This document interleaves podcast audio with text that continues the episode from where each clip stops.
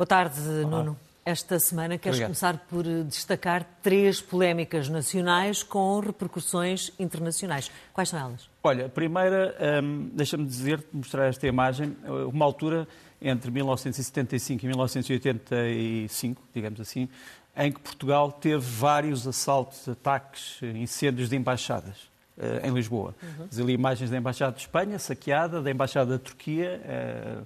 Uh, uh, tens imagens de um homem, um homem da PSP que morreu na proteção do embaixador de Israel.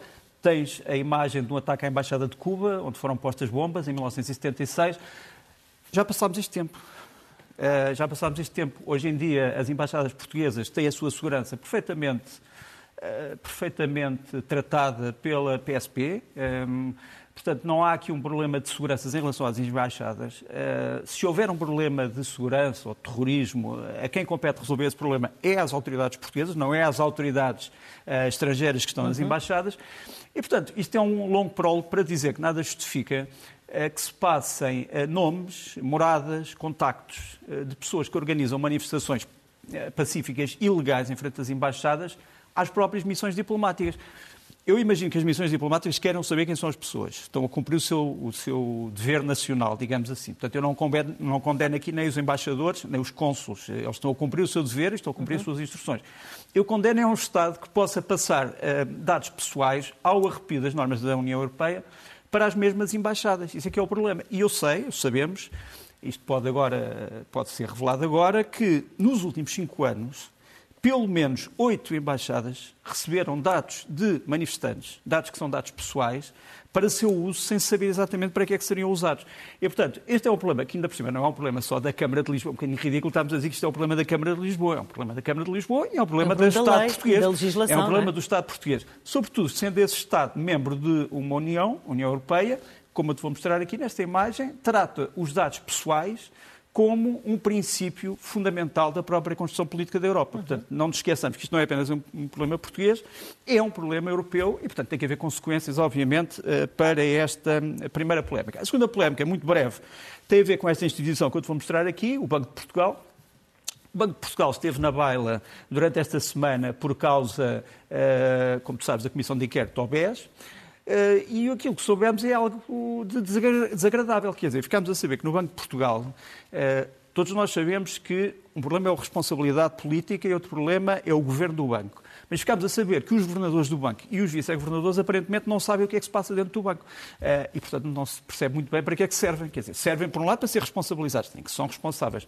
Mas se não sabem o que é que se passa dentro do banco, seria talvez interessante reduzir o número de governadores, para que, soubessem, para que houvessem apenas pessoas que soubessem o que se passava dentro do banco. E, portanto, é, é o comentário que eu faço. Acho que foi, foi lamentável aquilo que ouvimos na Comissão de Inquérito OBES esta semana sobre o desconhecimento do que se passa uh, dentro dos bancos, uh, daquele que é, no fundo, o organismo da sua tutela e da sua regulação. O terceiro, a terceira discussão, como tu sabes, foi sobre uh, a Comissão do 25 de Abril. dentro de pouco tempo, vamos, dentro de poucos anos, vamos ter os 50 anos do 25 de Abril. A grande discussão é de saber, discussão, digamos assim, uhum. política, é de saber se o 25 de Abril acaba no 25 de Novembro ou se se concretiza com o 25 de Novembro. Eh, como sabes, há uma parte pessoas ligadas à, à extrema-esquerda portuguesa, legitimamente, que acham que o 25 de novembro é o fim do processo revolucionário e, portanto, que devia ter sido o contrário, e há outros que acham que o 25 de novembro é a concretização do 25 de abril do ponto de vista das liberdades políticas. Nós temos aqui algumas imagens emblemáticas, tens ali uma imagem do 25 de abril junto ao, junto ao Terreiro do Passo, Tens dois homens importantes eh, no 25 de novembro, eh, Jaime Neves e o eh, general Almendra, dos paraquedistas, um comando e um paraquedista. Tens em baixo Ramalhantes, que vai ser o presidente das comemorações, ao lado de Jaime Neves, a seguir ao 25 de novembro, e depois tens o mesmo Ramalhantes com o Josef Lund, da NATO, numa reunião da Aliança Atlântica. Ora bem, todos nós sabemos que o regime que nós vivemos hoje deriva da Constituição de 1976. A Constituição de 1976 só se tornou possível por causa do 25 de novembro de 1975. Portanto, as comemorações têm que abarcar este problema. O problema dos custos, para mim, devia ser um problema menor. Eu acho que não devia haver custos associados às comemorações que este dia. Quer dizer, eu acho que não devia uh, gastar-se, não se devia gastar uh, um euro pelas comemorações. O que devia era haver, obviamente, uma mobilização de entidades que pudessem lembrar estes factos que nós referimos aqui. Acho que tenha que se gastar dinheiro com isso, sinceramente. Uhum. O 10 de junho é outra. A memória das... não custa dinheiro. Não custa e está bem armazenada. Acho eu, acho eu. Uh, O 10 de junho é outra data que tu uh, gostavas de assinalar e de lembrar gostava, que é celebrada em todo o mundo, o Dia gostava de Portugal. Porque, gostava porque nós falámos das comemorações em, em, em Portugal, mas uh, verdadeiramente o dia 10 de junho costuma ser celebrado como a morte de Camões, o nosso maior poeta, que diz que morreu com a pátria. Uh, foi celebrado realmente em muitos sítios do mundo. Olha, tens aqui celebrações, por exemplo, nos Estados Unidos, onde foram, uh, enfim, no fundo, lembrados uh, dezenas de portugueses que se notabilizaram nos Estados Unidos. Tens ali embaixo o decreto pelo Parlamento americano, portanto, pelo Congresso, do junho como o mês da cultura portuguesa. Tens ali um, um, um documento muito interessante que foi a celebração da cultura portuguesa em Olivença, como sabes, é uma uhum, terra espanhola. Uhum. Um, hoje em dia administrativamente espanhola, eh, muito contestada, como sabes, historicamente, uhum, uhum. e tens até um jogo de futebol entre as mulheres de Portugal e dos Estados Unidos no dia 10 de junho, que foi uma forma indireta de celebrar este dia. Quero também salientar aqui uh, um país, Angola, onde tens uh, 150 mil portugueses, grande parte uh, também de dupla nacionalidade portuguesa e angolana, onde o embaixador português celebrou verdadeiramente os laços de sangue. Porquê? Porque foi dar sangue a um hospital central em Luanda e aconselhou as pessoas a darem sangue, porque o sangue pode ser preciso para as emergências de um, Angola e acho que foi uma forma muito bonita de celebrar o 10 de junho. E já agora, deixe de ficar aqui com este vídeo. Para mim é um vídeo que me tocou. É o 10 de junho onde? Em Macau. Um território hoje administrado pela China, mas que uh, conheceu o português durante muito tempo. Não sei se podemos ouvir um bocadinho do nosso hino em Macau. Tens ali os escoteiros, tens a Polícia de Segurança Pública, tens os edifícios da nova arquitetura macaense e, e achei importante trazer este, este documento.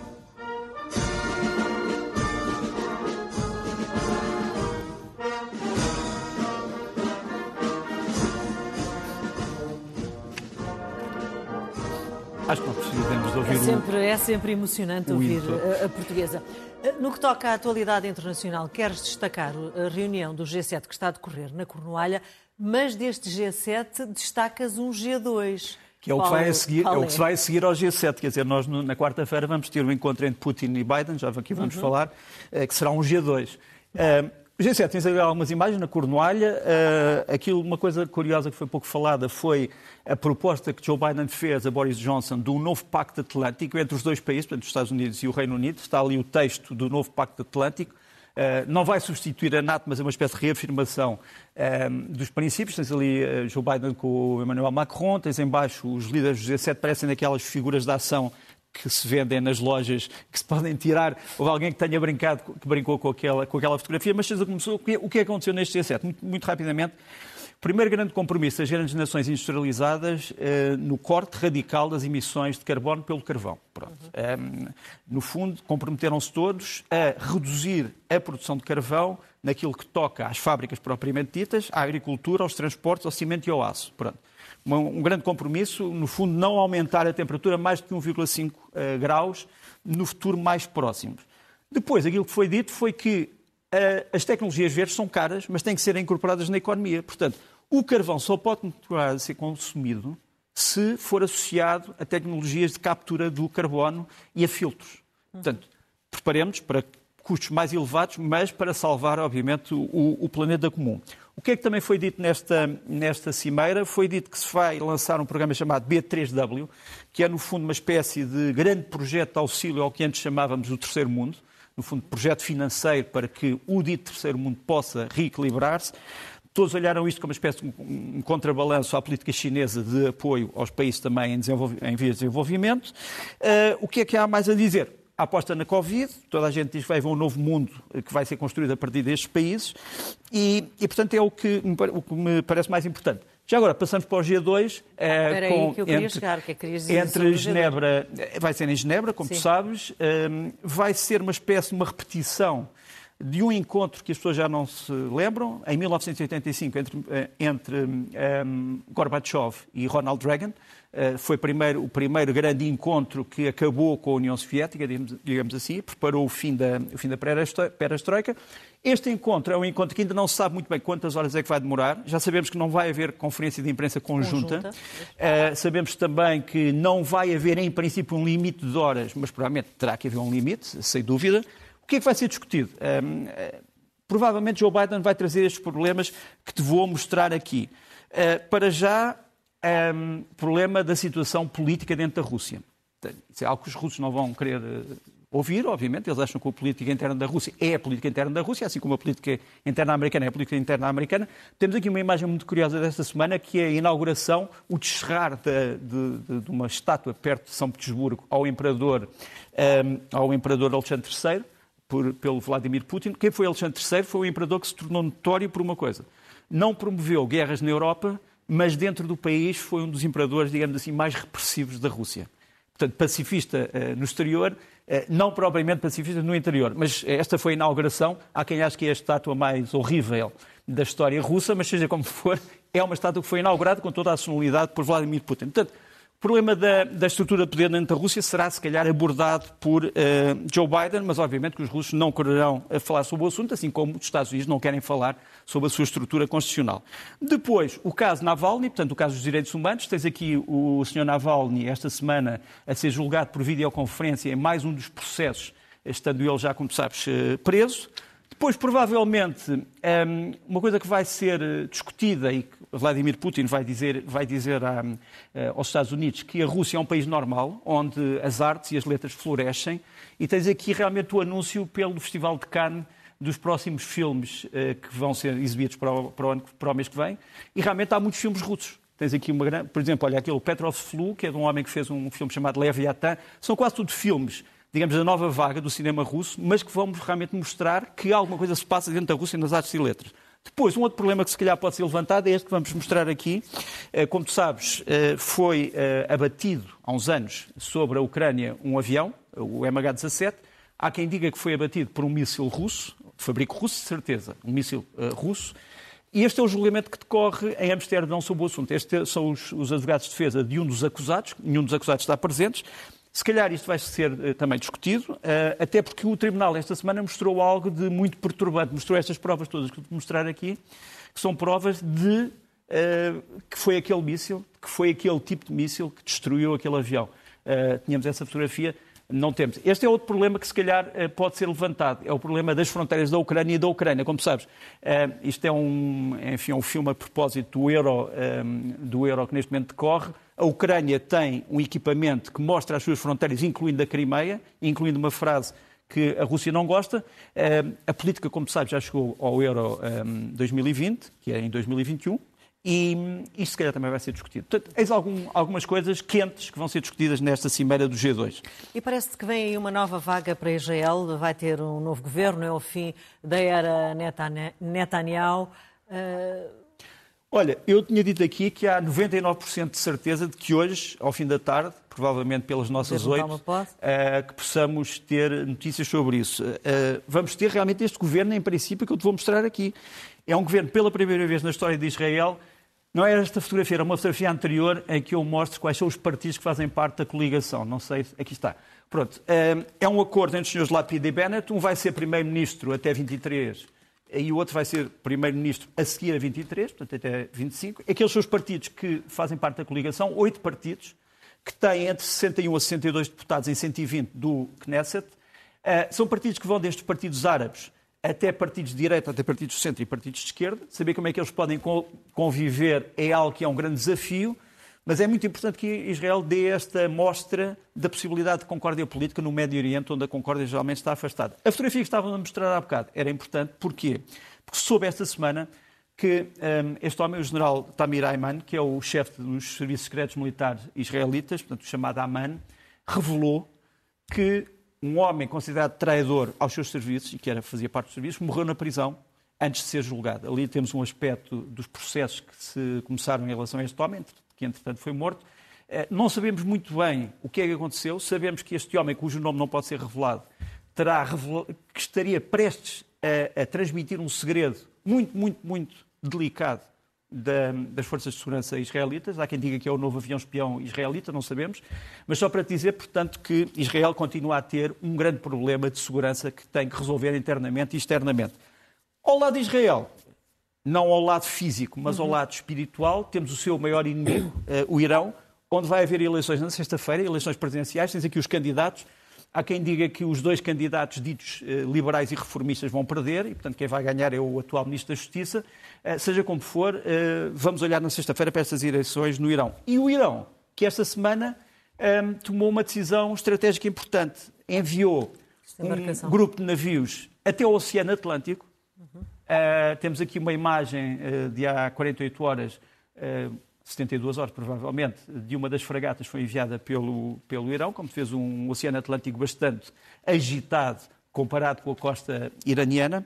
Eh, este é o grupo chamado Grupo 77. Vamos mostrar, mostrar aqui uma fotografia em que o chefe de Estado-Maior da Armada iraniana mostra qual é o trajeto desta força de missão, digamos assim. E qual é o objetivo desta missão? Aqui está, aqui está o trajeto, estás a ver ali uhum. em cima eh, onde é que temos o Irão e onde é que temos o Atlântico. O objetivo desta missão, aparentemente, é chegar até Cuba e até a Venezuela. Uh, temos aqui alguns helicópteros que neste momento estão no navio almirante, digamos assim, iraniano. Uh, por, por, coincidência, estes helicópteros são de fábrica americana e, no entanto, são usados pelo Irão. O navio que está aqui em causa é o navio que vou mostrar a seguir. É um navio enorme, é um antigo petroleiro, tem uh, 121, mil, 121 mil toneladas Uh, e leva lá dentro, aparentemente, sete vedetas lança-mísseis que os americanos acham que vão ser fornecidas à Venezuela. Não sabemos se são ou não. É o maior navio iraniano alguma vez a cruzar para o Atlântico. É evidente que Portugal sabe que nos anos 80 e 90 houve submarinos iranianos a cruzarem a nossa zona económica exclusiva, na chamada passagem pacífica, mas este é o maior uh, maior navio que passou até ao Atlântico. Mas tanto só para te mostrar que uh, os um, eh, iranianos querem mostrar que continuam a ter um poder de expansão para águas azuis, portanto para os oceanos, que não deve ser uh, descurado. Uhum. Imagens da semana, o que é que destacas? Olha, duas, só duas imagens. Uma, como sabes, esta semana foi condenado à prisão perpétua um homem chamado, é o general Ratko, Milad, o Ratko, Ratko Mladic, o Radko Mladic era, no fundo, o comandante militar das milícias sérvias da Bósnia e é considerado culpado de vários massacres. Temos aqui uma imagem uh, do Augusto Dominos, uma fotografia muito interessante, que é uma fotografia em que se mostra um painel com a figura do general no Montenegro. Não sei se podemos mostrar essa, essa imagem. Bom, se não pudermos, uh, passamos, passamos à frente. Mas, portanto, o general Ratko Mladic é condenado e, no entanto, na, na Sérvia continua a haver uma espécie de uma recriação do seu passado Uh, com alguns tons um bocadinho tenebrosos. Por exemplo, esta semana o presidente sérvio disse que uh, esta condenação é, não traz a paz. Ora, todos achamos que é pela feitura da justiça que se traz a paz. E, e portanto, estas declarações pareceram, caíram um bocadinho, um bocadinho mal. Já agora, não sei, pronto, não podemos mostrar a fotografia, mas não sei se podemos mostrar. Entretanto, em Pyongyang, passa-se isto. É um vídeo. 조선노동당 총비서이시며 조선민주주의인민공화국 국무위원장이신 경의하는 김종은 동지께서 회의를 사비하셨습니다.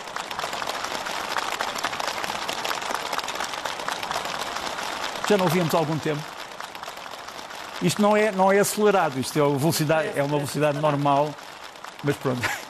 Entretanto, em Pyongyang. Livros da semana. Olha, livros da semana. Uh, quatro livros. Uh, o primeiro é uma chamada Ucronia, ou seja, uma, um exercício sobre a história que não aconteceu, Civilizações do La Rombinet. A pergunta é só esta. E se, em vez do Cristóvão Colombo tivesse chegado a, ter chegado à América, tivessem sido os Incas que chegavam à Espanha e conquistavam a Espanha? Uh, e, a partir daí, tens outras, tens outras discussões. É um livro muito interessante, enfim, contestável, obviamente, mas, mas inteligente, Civilizações do Laurent Binet. Depois depois tens as. Um, a Heather, absolutamente, o Matthew Weiner. Para quem tenha visto uma série televisiva chamada Mad Men, sabe que este homem é um grande, um grande produtor de enredos. Lança aqui o seu primeiro romance, livro muito interessante, verdadeiramente norte-americano, urbano norte-americano.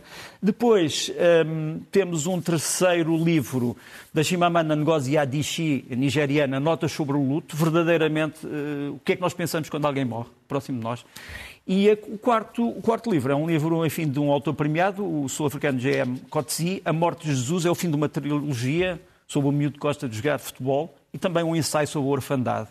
E é um livro muito bem escrito e que merece destaque, penso eu. Quatro livros em português também é uma coisa que me dá algum contentamento ter livros em português só uh, nesta edição. É porque estão mais acessíveis, seguramente, a toda a gente. Os filmes da semana que destacas, João? Olha, dois filmes. Uh, primeiro, um filme que tem. Portanto, os dois vão estrear para a semana. O primeiro tem origem na Arábia Saudita, chama-se A Candidata Perfeita. sobre a forma de uma mulher chegar ao poder político numa certa circunscrição da Arábia Saudita. É um filme poderoso e que eu acho que merece ser visto, sinceramente. A candidata perfeita. E o segundo?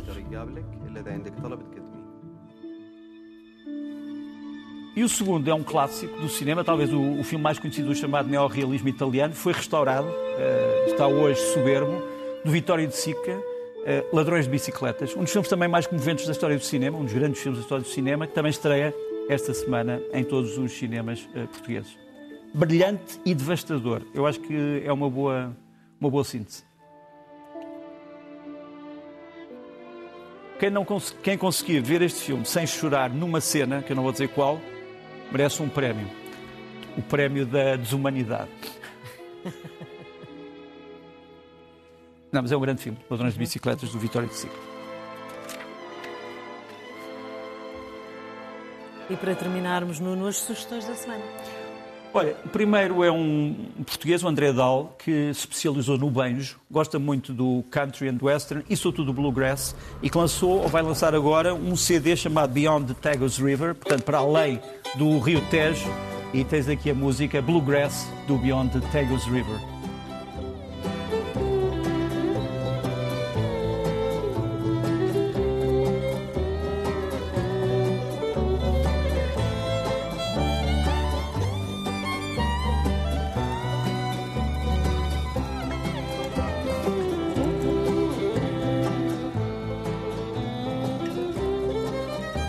E a seguir.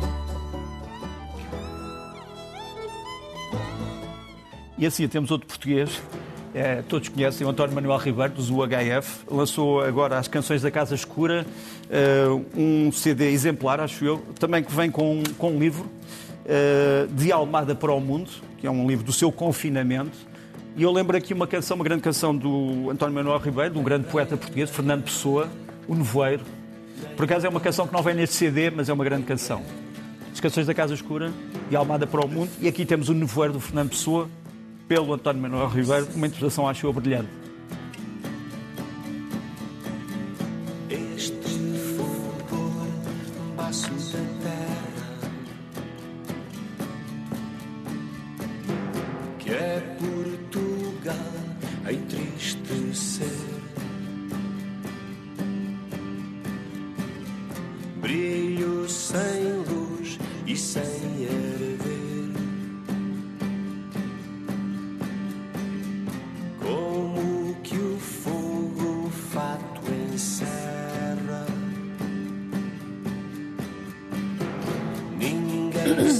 desta forma um pouco mais soturna hoje, com esta música tão é um dos grandes tão poemas serena. da língua portuguesa. Sim, sim, naturalmente. Estava a olhar para as imagens e estava a vê-las cinzentas e, e enfim. Uh, terminamos assim. Até para a semana. Uh, até para a semana. Obrigada e boa Deus, semana para ti. semana. Obrigado. Obrigada.